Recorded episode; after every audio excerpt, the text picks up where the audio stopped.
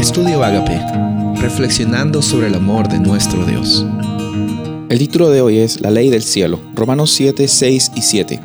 Pero ahora, al morir lo que nos tenía subyugados, hemos quedado libres de la ley, a fin de servir a Dios con el nuevo poder que nos da el Espíritu, y no por medio del antiguo mandamiento escrito.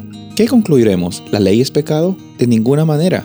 Sin embargo, si no fuera por la ley, no me habría dado cuenta de lo que es el pecado. Por ejemplo, nunca habría sabido lo que es codiciar si la ley hubiera dicho no codicies. En este capítulo, es el capítulo 7 de Romanos, eh, Pablo habla de una forma bien acertada pero a veces un poco confusa si es que nos ponemos a leer superficialmente, acerca de la realidad de la ley. La ley como el carácter, eh, la expresión, eh, el reflejo de un carácter de un Dios de amor.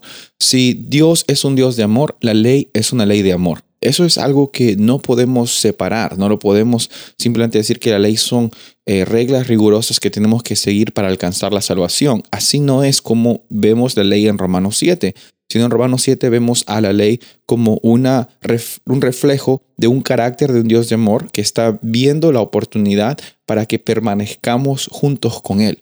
Entonces, la ley del cielo, la ley que vemos en, en, la Biblia y que vemos también en el carácter de Dios, eh, la ley de amor, nos ayuda a tener una relación más cercana a Dios. La ley no nos salva, la ley no nos puede salvar, la ley no es una persona, la única persona que nos salva es Cristo Jesús.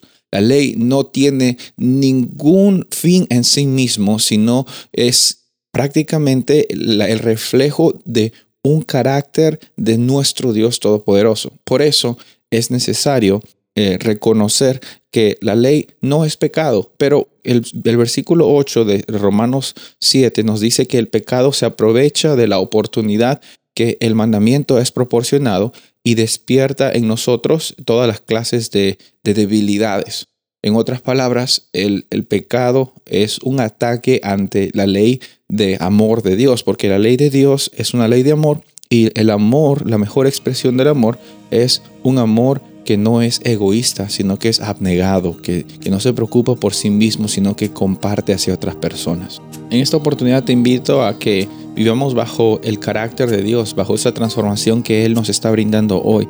Y por fe es que también nosotros no estamos buscando guardar mandamientos, sino que los vivimos en nuestro corazón, porque es algo natural que sale cuando estamos llenos del amor de nuestro Padre Celestial.